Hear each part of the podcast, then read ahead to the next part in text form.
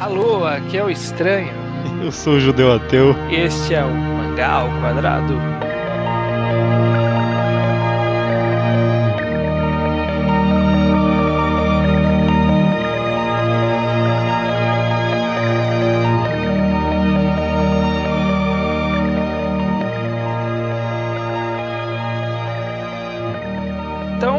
Sejam bem-vindos a mais um Mangá ao Quadrado. Judeu, estamos aqui novamente sem falhar. Sem falhar, só falhamos uma vez, mas não conta. Exato. E nessa semana a gente vai entrar novamente no, no ramo das discussões levemente subjetivas. Levemente, né? Caramba. Exato. O nosso objetivo aqui hoje é tentar definir, responder a pergunta: por que lemos séries tristes? Esse, esse, isso sim que é tema subjetivo, viu? Vou, vou te falar. Acho que de todos os temas que a gente tratou até hoje, esse provavelmente vai ser o mais subjetivo, ou não. Não sei, ainda não, não sei. Vamos Mas, primeiro, pro- o, o motivo da gente trazer essa pergunta é, é o seguinte, né? Pelo menos eu, eu pensei nesse tema pensando no quê? Que eu vejo muita gente que diz, quando você mostra uma série que é triste, ou, ou um filme, por exemplo, que é triste, a pessoa reage falando: Ah, não, eu não gosto de ver história triste. Eu gosto de ver história alegre. Eu, eu leio mangá, eu vejo filmes pra me divertir. Complicado isso, né? Mangá eu vejo bate isso ultimamente, principalmente. Filme então, ainda mais, né? Pois é, né? Então, é, a primeira coisa que eu queria tentar trazer é por que, que essa visão tá errada, Judeu, exatamente? Você, você acha que essa visão está errada e se acha por quê? Você já também já concluiu que tá errado, né? Você já, já deu o seu ponto de vista. aí. É, eu dei, dei o spoiler do meu ponto de vista, mas você pode opinar.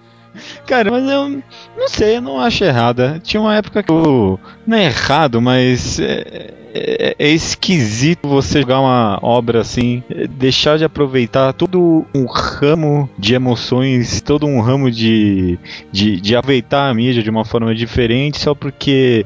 Ah, é triste, ah, eu não quero ficar triste. Eu achava meio tipo babaca isso. Hoje eu não sei, cara. Eu, eu tô mais na filosofia hoje em dia de, sabe, cada um aproveita do jeito que Isso é- quer. Mas, tipo, que é um tanto quanto, não vamos dizer normal fag, vamos dizer aproveitamento raso, eu acho que é É. assim. Eu acho que, de- de- pelo menos dessa forma, é um pouco errado. Porque você deixa de aproveitar todo um ramo de emoções e, e formas diferentes de aproveitar. Eu acho que é o seguinte, existem duas formas, né, pensando nesse tipo de aspecto, existem duas formas de você encarar uma mídia como, no nosso caso aqui, o mangá. Diga. Você pode encará-lo como entretenimento ou Uhum. você pode encarar como arte. Ah, nossa. E eu acho que aí, aí que difere a pessoa, né? É, tem muita gente, não é incomum que, que as pessoas vejam como entretenimento, as pessoas vejam como escapismo da realidade, né? Tipo, ah, eu quero esquecer os meus problemas e quero ter um bom momento, quero me divertir. Então, muitas pessoas buscam, sei lá, uma comédia romântica, aqueles, aquela comédia sem graças americanas, ou buscam um mangá de porrada normal, sabe? Que não tem profundidade alguma, você não precisa pensar, só precisa olhar e se divertir com as lutas. Com certeza. E aí existem as pessoas que, que são um pouco mais interessadas na mídia, na verdade, não, não necessariamente na mídia, mas talvez sejam mais interessadas em arte de forma geral e que percebe que a, que a arte, o, o objetivo da arte não é a alegria exatamente. Não somente, É, pelo é. menos, né? Não somente eu, pelo menos, imag- eu penso que é, um dos papéis da arte é proporcionar é, diversos sentimentos, diversos. E nem sempre, até talvez não seja nem a maioria dos casos, o sentimento que ele tenta proporcionar é alegria. Às vezes são, são outros tipos de sentimento: angústia, solidão, é, compreensão, arrependimento, vários outros tipos de, de sentimento que podem vir de uma obra. E se você se, se ater a obras que te trazem alegria, você acaba deixando um monte de outras obras que trazem outros sentimentos pra trás, né? É, Eu, eu- eu concordo plenamente, palavra por palavra. Podemos encerrar o programa então já? Beleza, fechou. Não, não. não, não. Mas eu acho que, tipo, vo- você comentou brevemente sobre a pessoa ver a mídia como entretenimento, né? Eu acho que nem mesmo nesse caso, essa, essa visão totalmente. Não vou dizer um fechado, né? essa visão rasa sobre a, a tristeza no mangá é um tanto quanto errada. Porque O que faz, tipo, o, o, o que faz de uma obra boa é, é a variedade de sentimentos que você consegue subtrair dela, ou pelo menos a entidade do, das sensações, seja lá, felicidade, tristeza, raiva. E, Uhum. cara, mesmo numa obra que te deixa muito feliz, você fique alegre, você fique todo pomposo depois de ler, ela com certeza vai ter uns momentos tristes ali no meio para realçar a felicidade. Uhum. Então, é, tristeza, cara, é um recurso de enredo. Porque ele faz a felicidade ser maior ainda. Por exemplo, Slam Dunk. Eu lembro que Slam Dunk tinha uma parte, nossa, que eu achei muito triste, que era a cena do Sakuragi quando é, é um flashback bem rápido, quando o um pai quadro, dele. Né? É, de um quadro que, tipo, os caras batendo no pai dele.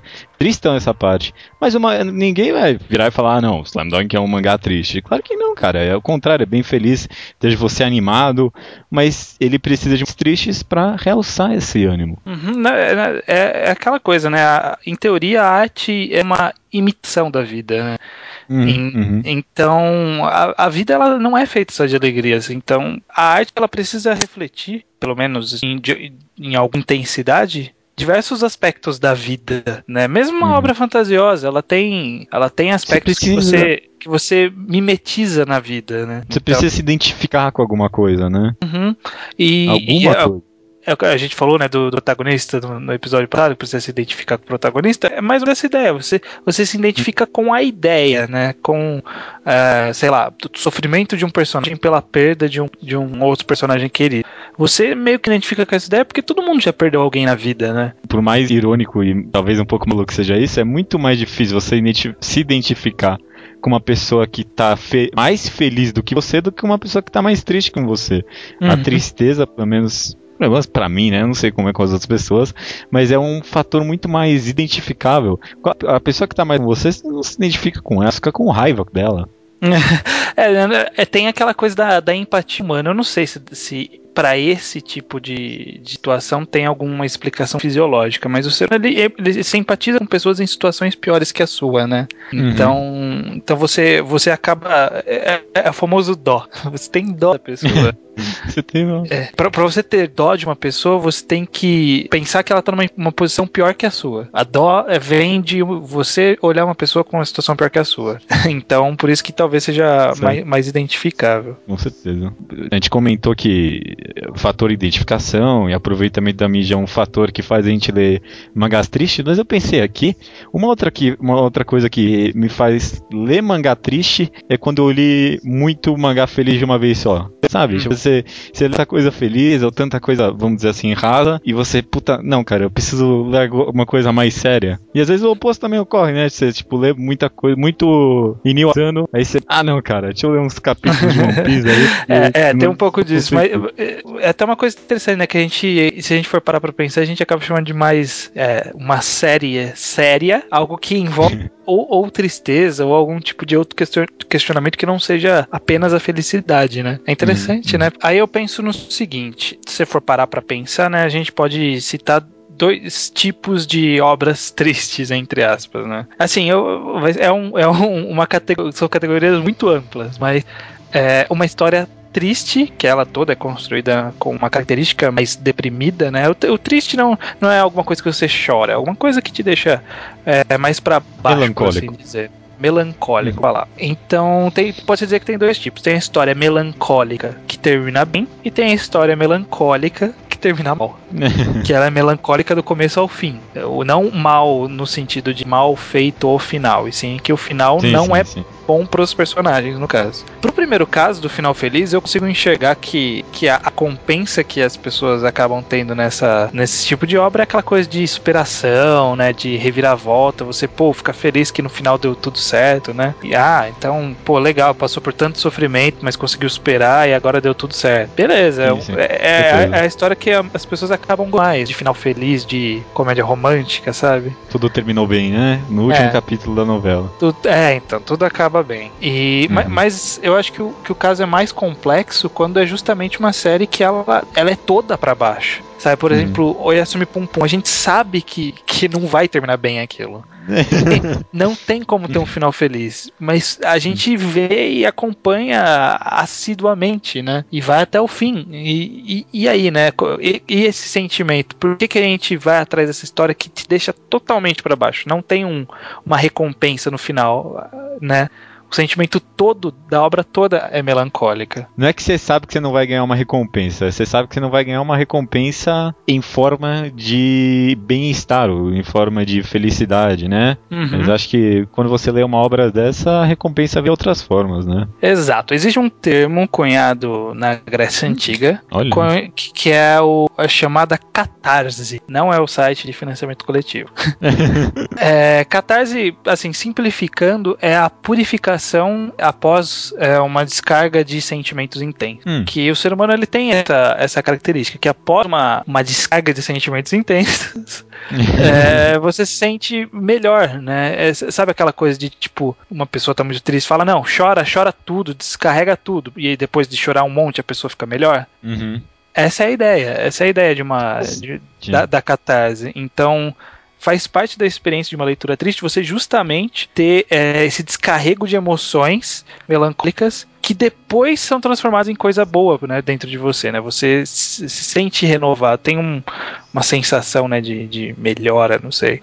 Eu, eu dei uma pesquisada por cima só, porque eu não, não manjo muito da área, mas parece que tem explicação biológica para isso. Diz que tem alguma parte do seu cérebro que libera um tipo de hormônio específico e, e esse hormônio faz a longo prazo, né? Tipo, faz você sentir empatia pelas pessoas, faz você é, refletir, né? Um- uma das opções de você terminar de ver uma obra triste é falar, puta, que bosta é a vida.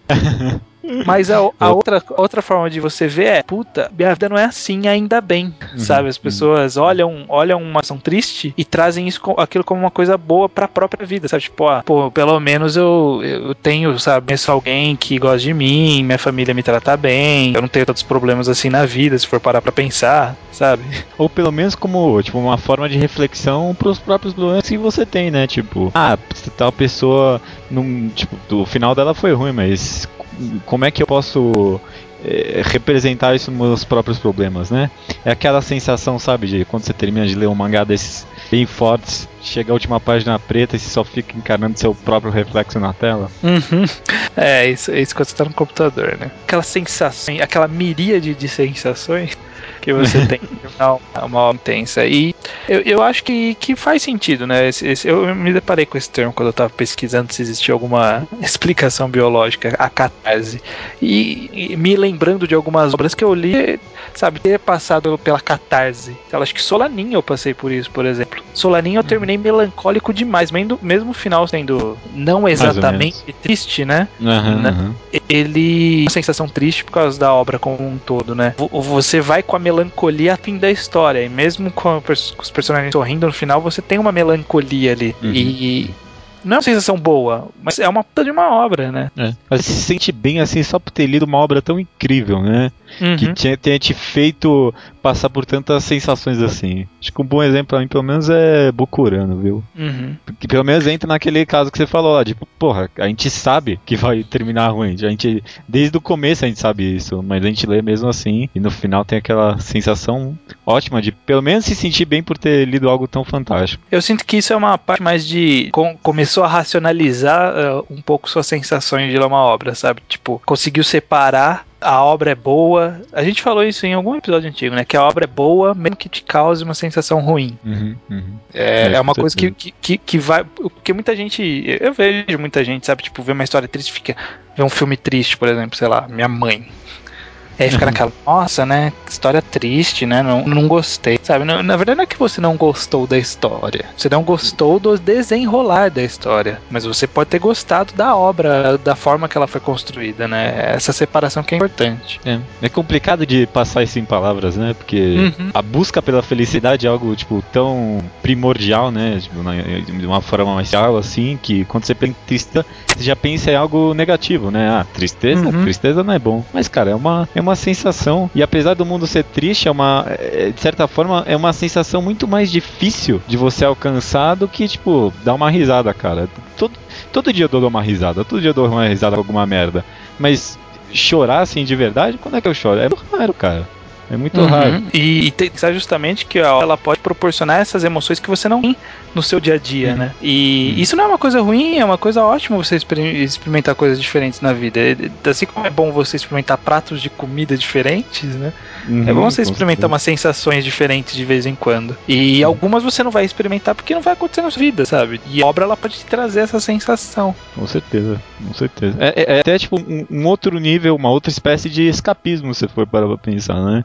Tem gente que uhum. lê obra feliz para ficar feliz e esquecer do que das coisas ruins que tem na vida e talvez, né, não, não sei, dá para comparar dessa forma. Que quem lê é. coisa triste, lê coisa triste para não pensar, é não, pode ser, as pessoas podem ler uma coisa triste para sentir que sua vida é melhor, por exemplo. É, ainda que nem né? Com certeza. É possível, é possível. Mas então eu quero fazer um questionamento final, Judeu, que, que eu acho relevante uhum. para essa discussão, né? Você acha que, que as pessoas, é, como nós, eu, você e grande parte dos nossos ouvintes, que hum. leem histórias tristes, elas são melhores do que as pessoas que não leem, no sentido de. de eu. É, de, de ser melhor.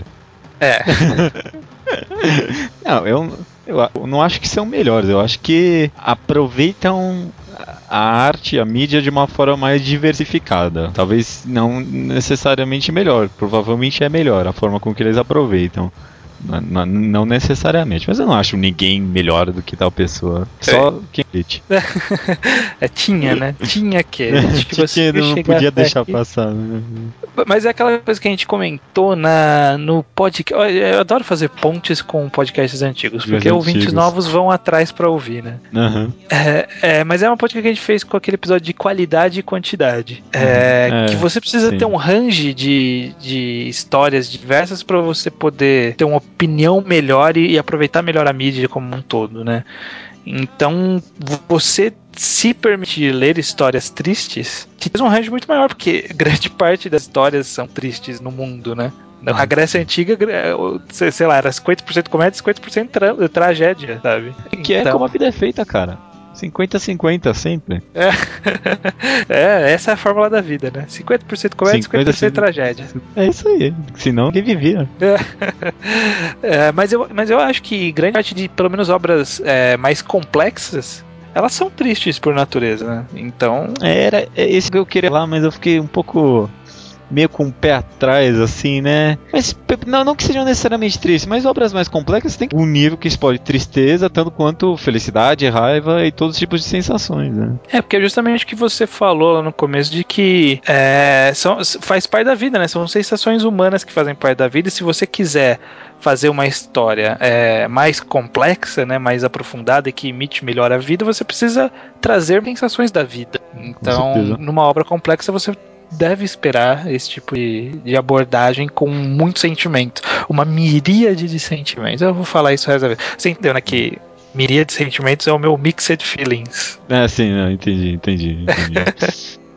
Mas é isso, né? V vamos terminar sem, sem piada, porque é uma história triste, né? Melancolia. Vamos ficar, vamos ficar num clima baixo. Acho que vai estar tá tocando provavelmente a música mais triste que eu conheço agora. Ah, então você que vai editar, você que coloque, porque no programa passado você tentou fazer isso e eu tirei isso da edição. eu lembro, eu lembro. Cortei sem dó nem piedade.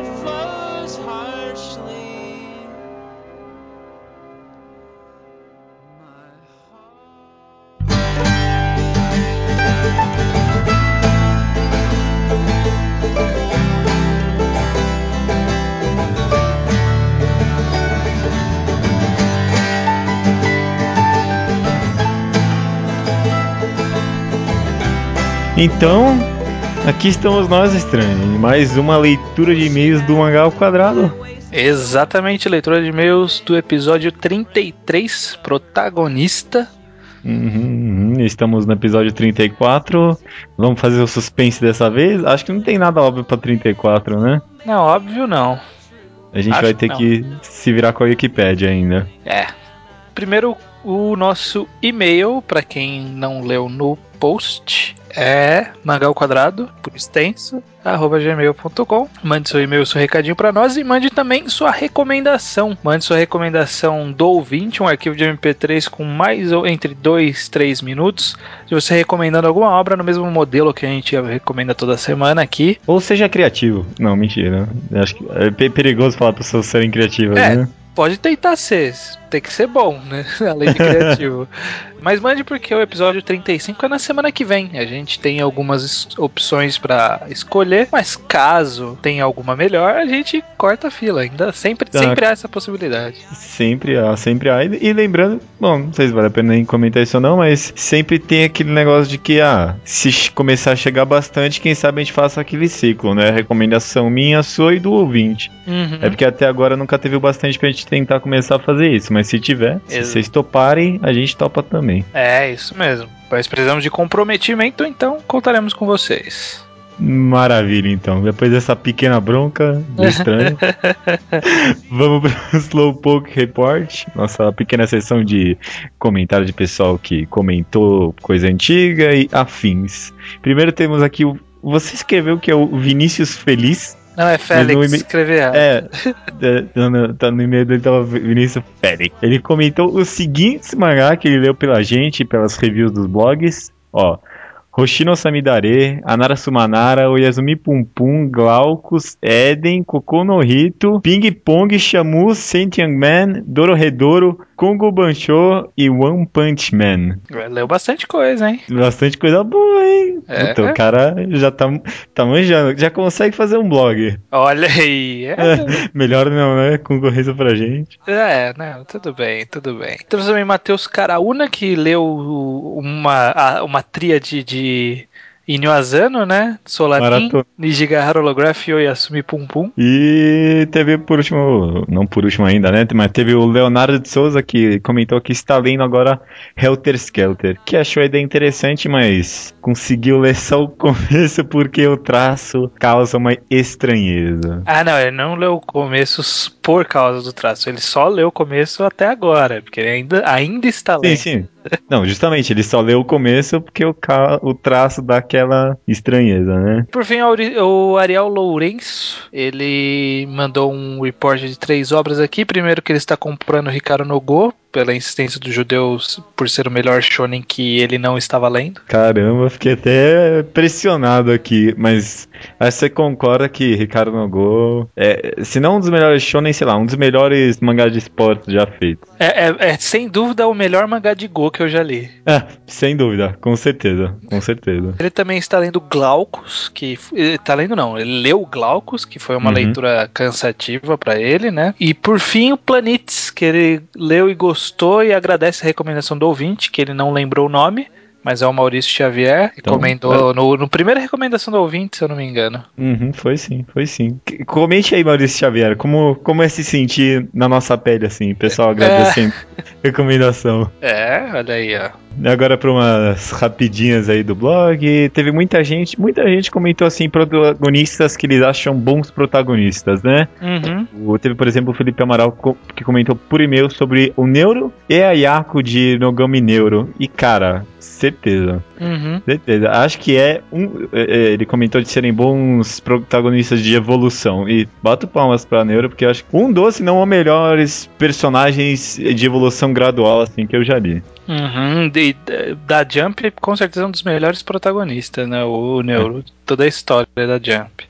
É que tem Ricardo Nogo na mesma revista, né? Então é até um pouco difícil falar é, isso. Ah, e tem mas... Eng também, que você ainda não leu, cujo Taikobo não... é um ótimo protagonista também. E Shaman Beleza. King também tem um ótimo protagonista. Tem bastante protagonista bom. E normalmente os bons da, da Jump são aqueles que saem um pouco do estereótipo Shonen Jump, né? É, de gritalhão demais, né? É, então. Uhum, uhum. Outros protagonistas bons, o Leonardo Souza cita Naruto, olha aí. Hum, interessante. Ele, ele fala sobre Naruto ser esse personagem que cativa todo mundo. Ele comenta especificamente sobre aquele capítulo das pegadas no chão. Não sei nem se vale a pena a gente comentar ou não, mas pena que não existia mangá ao quadrado semanal naquela época, porque hum. eu, eu, teria adorado comentar esse capítulo. Aquela página, né? Aham. É, pois é, pois é. Mas passou. Passou, passou. Raulzi comenta sobre Onizuka como um contra-exemplo de evolução de personagem. Que é um personagem que. Eu não, eu não li Great Teacher Onizuka, mas ele disse que se é um personagem que não tem praticamente nenhuma evolução, mas que isso faz parte do personagem e que na verdade ele que evolui o mundo ao redor dele. Hum, hum, Concorda tá, com isso? Tá, po- posso aceitar. Talvez a evolução dele seja a evolução dos outros personagens. Não sei, eu não vou julgar porque eu não li também. Ah, tá. Eu achei que você tinha lido. Não, não, não li. não, não me pegou ainda. Nem eu. Jonas fala do Kurosawa, o Animaster Kurosawa, o Luffy como um mau protagonista. É, olha só. E é um pouco, né? É um pouco. É, é, eu, eu, eu lembro que quando a gente tá gravando, eu, eu evitei citar o Luffy justamente porque eu vejo nele um. Ele não evolui muito ao longo da história. E, É, mas, mas ele pode ser um caso meio Onizuka, né? Ele, ele, ele modifica o mundo. E ele modifica bastante. Mas, bom, enfim, né? Não, não, é complicado. não cabe agora. Ele cita um que, que eu fiquei triste de não lembrar, o Thorfinn, Hum, de Vinland uhum. Saga. Como a gente foi esquecer, né, cara? Nossa, é ótimo, ótimo exemplo de evolução que a gente falou. Não, é, é- é degradação, depois evolução, né? O Torfin passa por muita coisa durante o mangá, com É. certeza. Transformação, né? Vamos citar Nossa. assim. É. Não, é, mas é. Muitas transformações de vários tipos. Torfin é um ótimo exemplo, com certeza. O Felipe cita o Red de Pokémon Adventures e eu concordo. É um, é um- é um mangá bem interessante. O, o personagem principal passa por uma evolução não tão gradual, mas boa, boa. Vou dizer que é boa. Nossa, eu tenho que reler os primeiros volumes de Pokémon Adventure, porque eu não lembro de, de nada marcante no Red. Sério, nossa, eu acho É. um bom protagonista, cara. Eu acho de verdade. É, tá bom, né? Tá, tá, tá anotado. E o es- disse que a gente esqueceu de citar como um mau exemplo. A gente nem comentou sobre no programa sobre o Seiya. É. Achei que é, é- é algo natural, acho que todo mundo já, já absorveu essa ideia, né? É. Protagonista. É um péssimo protagonista uma péssima história. Ô, louco! Olha, justo, justo, não vou tirar isso da edição. Tá ótimo. É, ainda nos, nos recadinhos rápidos, o André Vieira da Cunha comenta sobre, é, um pouco atrasado, ele comenta sobre o, o episódio que a gente falou sobre arte boa. Ele cita lá numa gatologia sobre Picasso e arte moderna. Quem é interessado, dá uma corrida lá nos comentários. Não dá pra comentar agora, mas fica o aviso. Uhum. O Siegfried vai, manda várias perguntas sobre protagonistas lá no Mangás Underground. Você acha que vale, vale a pena tentar responder? Eu acho que talvez a gente pode guardar esse cartucho e quem sabe desenvolver melhor no próximo programa, quem sabe. Um, num protagonista 2.0, né? É, quem sabe, né?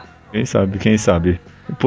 Fique no vácuo por enquanto, Siegfried. É, o Davi cita a jornada do herói lá no Mangatologia. Ele cita uns exemplos que, que o autor da jornada do escritor. E lá ele lista o que o autor lista como características importantes para um protagonista, para um herói, né?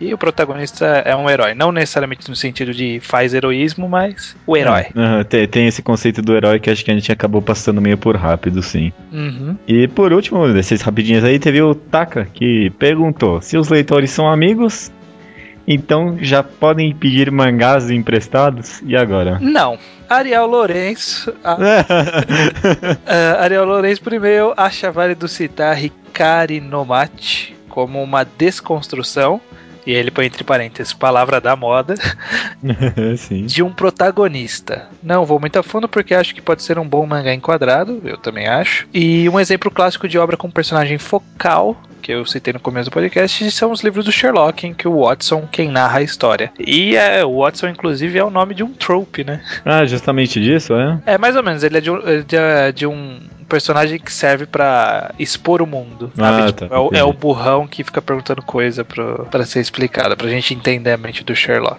Entendi, entendi. Interessante, interessante. Só que se a gente for fazer mais um mangá enquadrado. Se o próximo mangá enquadrado for de Ricardo no Machi, a gente vai ter que mandar o nome pra mangá e Niwazano, né? É, é, então, é, vamos segurar. É, chega um pouco. Tem, tem muitas outras coisas que a gente pode fazer. É. Com certeza. É. Mais um e-mail aí foi do Thiago Machado dos Santos, que comentou no Mangás Underground. Ele fala: "Ai- Ah, a evolução do herói, a famosa jornada do herói, né? Foi bem importante vocês terem falado da evolução do protagonista, não da evolução de poder. Um personagem pode crescer muito como pessoa e continuar tendo o poder de uma formiga, assim como eu já vi vários personagens se tornarem fortes quanto Goku e continuarem a mesma coisa. Tem algum exemplo disso? Eu tenho do, do exemplo de quem fica forte e continua a mesma coisa, não, mas de quem que fica fraco ah, num Battle Shonen, né? Pensa no Battle Shonen, que fica fraco e aí tem uma evolução foda é o próprio Neuro, né? É. É, é o inverso, né? A obra inteira é justamente essa desconstrução da evolução do Battle Shonen. Ele, ele está regredindo ao longo do mangá. Com certeza. Nossa, Neuro é um ótimo exemplo. Muito bem lembrado. Hum. Ele que fala aqui, quando eu li Love Hina, sei que estou pegando uma obra bem fraquinha, mas foi meu primeiro mangá. A gente perdoa. É. Li, primeiro os do, é, li primeiro os dois primeiros volumes e os dois últimos, depois que vi o do meio. Uma coisa que me atraiu é que todas as personagens crescem, mas de forma muito gradual. De modo que o Keitaro e Naru, no final do mangá, são muito mais maduros do que eles no começo da história, mas não destoam ao ponto de serem outras pessoas. Ele comenta bastante sobre evolução de personagem gradual, esse tipo de coisa. Eu acho que evolução gradual é um negócio. Não vou dizer que é fácil, mas talvez seja uma das melhores mídias para se fazer, seja um mangá semanal, né? Uhum, uhum. Porque é, porque é gradual, era o que eu ia falar. é, eu, porque, tipo, dá pra você inserir um elemento assim muito pequeno de vez em quando, bem devagarzinho, e aí no final realmente chegar e mudar tudo, né? Uhum, uhum. Cada semana colocar um elemento. Ou não toda semana, sei lá. Faz tempo que eu li Love Hina, não dá pra eu criticar sobre isso. Mas em caso de romance, essas, esses. Eki, esses eti são bem uhum. difícil de, de fazer uma evolução de personagem, né? Porque se o personagem evolui, mata todo o, a putaria, sabe? Tipo, perde o sentido do cara tropeçar toda hora e cair no peito das mulheres pela vigésima vez. Então, Love Hina eu não posso criticar disso. Eu nunca li Love Hina. Quem fala muito bem de 100% morango é o Nintakun, né? Eu imagino que esse parece ser um mangá que tem um pouco de evolução, não sei. É. é. Não, já, já leu? Não. Mas, ó, Mas tá, você nem leu, já tá falando mal do mangá. É, não, não, é, não vou falar, não tô falando mal, eu só fiz um som, sons irreconhecíveis. Tá ótimo. E terminando mais um, uma leitura de mês com outro e-mail do Leonardo Souza. É, quase um terceiro membro do Mangá ao Quadrado. Primeiro ele começa o e-mail agradecendo a nós, como. Porque nós agradecemos ouvintes no episódio anterior. Ele está nos agradecendo por tudo que fizemos por ele, pra, pelo conteúdo, é ele refletir sobre profissão, entre aspas, dele de escritor. Eu agradeço o seu agradecimento, meu amigo. É. E só, só um adendo, Leonardo. Eu vi que você escreveu pseudo-escritor. Se você escreve, você é escritor. É verdade. E é não, verdade. não fique se, se degradando. No máximo você diga, sou um escritor é, não profissional, né, porque você não é pago para isso. Mas você é um escritor. Com certeza, com certeza. Qualquer um é escritor. Não, mas aí então. tô brincando, Não vai, não vai ajudar em nada ele, né? Caramba, derrubou tudo. Não, qualquer um que escreve é um escritor, entendeu? Entendi. Em termos de história, não qualquer um que escreve, porque todo mundo escreve, menos os analfabetos. Mas enfim, Entendi. ele diz: Para mim, o protagonista perfeito precisa ser um bom personagem acima de tudo, assim como qualquer outro personagem da obra. Fazer sentido, ser complexo, ter camadas, ser crível e sensível ao mundo é tudo que um bom personagem deve ter. Mas, obviamente, o protagonista não é qualquer outro personagem. Ao meu ver, o protagonista deve ser aquela engrenagem que move as outras. Sozinha, ela não faria nada, mas sem ela, nada aconteceria. Ela é o transformador, aquele que transforma o mundo e, como falaram, é transformado por ele. E aí ele segue falando sobre o protagonismo e diz: a definição de protagonismo, na minha visão, é quando o protagonista é o personagem mais importante para o universo e não apenas para o enredo. Um egocentrismo do protagonista. Isso é extremamente ruim, já que o mundo perde a credibilidade, pois ninguém é protagonista em um mundo bem construído. Todos os seres são importantes. É, aliás, eu acredito que essa nova ideia de fazer história sem protagonistas é incrível. Desconstruir. Ele que escreveu. não tô ensinando nada. Desconstruir essas regras para criar novas abordagens é essencial para a originalidade e inovação da obra. O nosso mundo não tem protagonistas. Inclusive, ele cita que o mangá ao quadrado É. não tem protagonistas. É, e por isso é tão interessante, porque aqui não tem protagonista. Às vezes um, às vezes um é o protagonista num episódio, às vezes é um e outro. É uma, é uma desconstrução o mangá ao quadrado. É? Somos uma desconstrução dos podcasts. é. Quando, quando eu sou o protagonista, você é o Tsundere. Tsundere.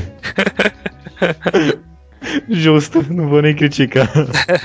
É, mas eu concordo com essa ideia de que, assim, ele diz que ah, o, o mundo bem construído não tem um protagonista. Um mundo bem construído não, mas uma história bem construída não necessariamente precisa de um protagonista, mas ela, se tem, se tem intencionalmente um protagonista, ele vai ser um protagonista, sabe?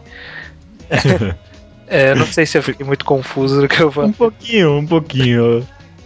O que, eu- o que eu quis dizer é, é, é, o, o protagonista não deixa de ser um protagonista se o mundo é tão interessante quanto ele. Se a Uhum. história foi focada nele, ele vai continuar sendo um protagonista. Mas existem histórias que são feitas sem protagonista. É, essa é a ideia que eu.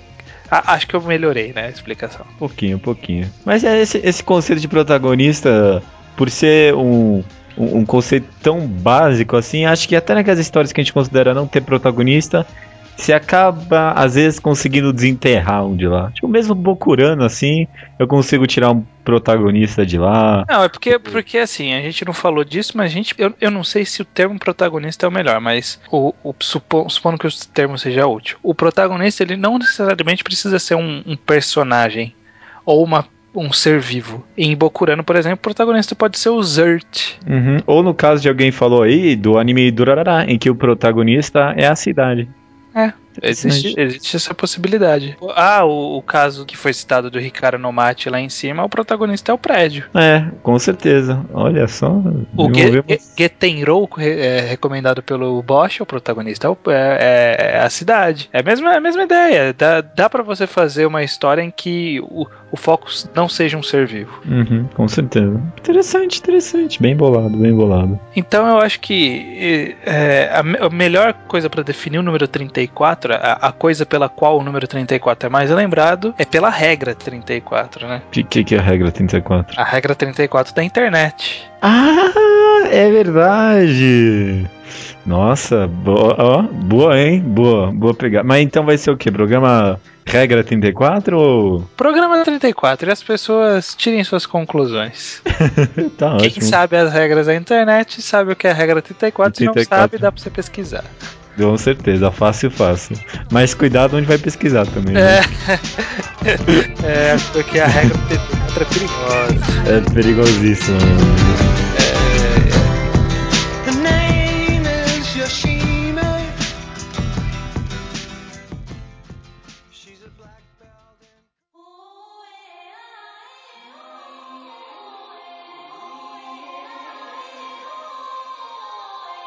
15 crianças aceitam brincar de salvar o mundo.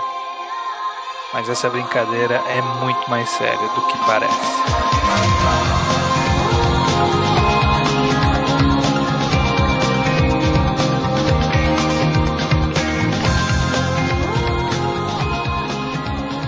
Você spoileou, judeu? E eu me permiti trazer uma série mais longa, depois de tantas recomendações de séries de 1, 2, 3, 4, 5 volumes. Trouxe aqui uma de 11, Justo. que é Bokuran. Hum, hum, Já imaginei, já imaginei. Fala 15 crianças já peguei. Ainda mais com o tempo de hoje, né? É, então, eu, eu, eu novamente numa sequência de aproveitando o embalo do tema, né, pra fazer a sugestão. Eu trouxe aqui hoje Bokurano, é um lugar, como eu falei, de 11 volumes, é um nem foi publicado na revista Ikki, aquela revista que tem várias histórias de ficção científica interessantes, Nossa, né? adoro essa revista. Só tem coisa boa nela. E foi lançado em 2003, já acabou, 11 volumes. O autor é Mohiro Kito. Eu, a única outra obra dele que eu li foi Vandemir no Tsubasa, mas não chegava nem perto de Bokurano. Hum, Não, não mesmo. Então, é, Bokurano, a história é justamente essa. São 15 crianças que estão num... Crianças... Crianças mesmo. tá? Acho que tem 10, 12 anos, né? Coisa por aí. Uhum. E elas estão no campamento de férias, são de lugares separados do, do Japão, eles se conhecem nesse campamento de férias. Eles acabam entrando numa caverna e lá encontram um cara, que eu já esqueci, Cocopelli, né? Isso. Que, que chega pra eles, ele tá numa sala cheia de aparelhos tecnológicos e fala que ele tá desenvolvendo um jogo que simula um controle de ro- um robô gigante pra salvar a Terra. E aí, após mostrar como fazer um contrato com as crianças, né, Pra elas pilotarem o, o robô gigante do jogo, ele enfrenta o primeiro vilão, entre aspas, ganha e morre. E a partir daí as crianças descobrem que não é uma brincadeira. Existe um robô e elas estão controlando o robô gigante. E elas devem salvar o mundo. Olha. Parece heróico, né? eu Falando desse jeito. É, é complicado Aí- dar sinopse desse mangá, né? É, mas logo depois de você começar a ler, você vai entender por que, que a gente tá falando que ele é melancólico e triste. E ele vai ser triste até o fim. Você vai começar com ele triste e vai com ele até triste ao fim. Eu, vi, eu já vi gente falando que não gosta muito de Bokurano justamente por ser triste. Fala, não, é muito triste, muito triste, eu não quero ficar tão triste assim. É. Mas ele é muito, ele é muito. Ele é. Ele aborda, aborda muitos temas complexos, temas de, de como você encararia diversas situações na vida, porque temos 15 crianças diver, diferentes, né? Cada uma com seus próprios problemas. E a gente vê como cada uma encara a situação em que ela está naquele momento. É uma obra muito humana, eu acho que o adjetivo bom pra ela é humana Uhum, uhum. porque aborda é, é justamente isso, aborda tan- tantos problemas que você pode passar, ou você já ou você conheceu alguém que teve, ou você imagina como deve ser horrível estar naquela situação e que, que, que torna ela muito próxima de você é, emocionalmente. Você passa a se importar com os personagens, você sente a mesma melancolia que eles sentem, e você vai até o fim né, carregando essa melancolia com você, e você vai recarregar essa melancolia o resto da sua vida quando você lembrar algo. Nossa, com certeza, com certeza. E cada criança que passa assim, você. O tema vai ficando mais denso e mais pesado, né? Hum, conforme avançando a história, vai ficando bastante. Carrega. É, bastante carregado. É, e aí, a obra é mais longa, como eu falei, uns volumes mais longos do que a gente costuma co- recomendar, mas eu acho que vale a pena Nossa. hora e outra a gente recomendar uma obra longa, né? Pra vocês saírem dessa zona de conforto de obras curtinhas. Eu, eu E- concordo plenamente que vale a pena ver o Bokurano um dos meus mangás favoritos de todos os tempos. Eu acho, nossa, muito bom. é, o meu também é top. Eu vou falar top 20, mas provavelmente ele tá No top 10, sim. bem abaixo de 20. Be- é bem É, abaixo? eu não vou falar top. Não, abaixo eu quero dizer um número mais baixo. Ah, tá. Do que bem. É, bem provavelmente. Não a de top. Mas é essa, fica aí a recomendação. Eu que, essa eu quero que as pessoas leiam o primeiro, o segundo volume e mande, é, seja daqueles que as pessoas mandem mesmo, assim, falando, ó, li, gostei, não gostei, vou, vou continuar lendo ou não vou continuar lendo. Eu tô bastante interessado na ação das pessoas quanto a isso. Quanto a esse mangá, né? Eu acho muito interessante também. E jamais descartando uma possibilidade de um mangá enquadrado, né? Quem Hum, sabe? Cada vez com uma temática mais análise temática, alguma coisa assim, né? Com certeza. Quem sabe, né? Então é isso, minha recomendação, Curano. Maravilha, então. Até semana que vem, Judeu. Até semana que vem. Eu não vou dar chance de fazer a mesma palhaçada da última vez, né? Por favor. É, menos bichice por aqui.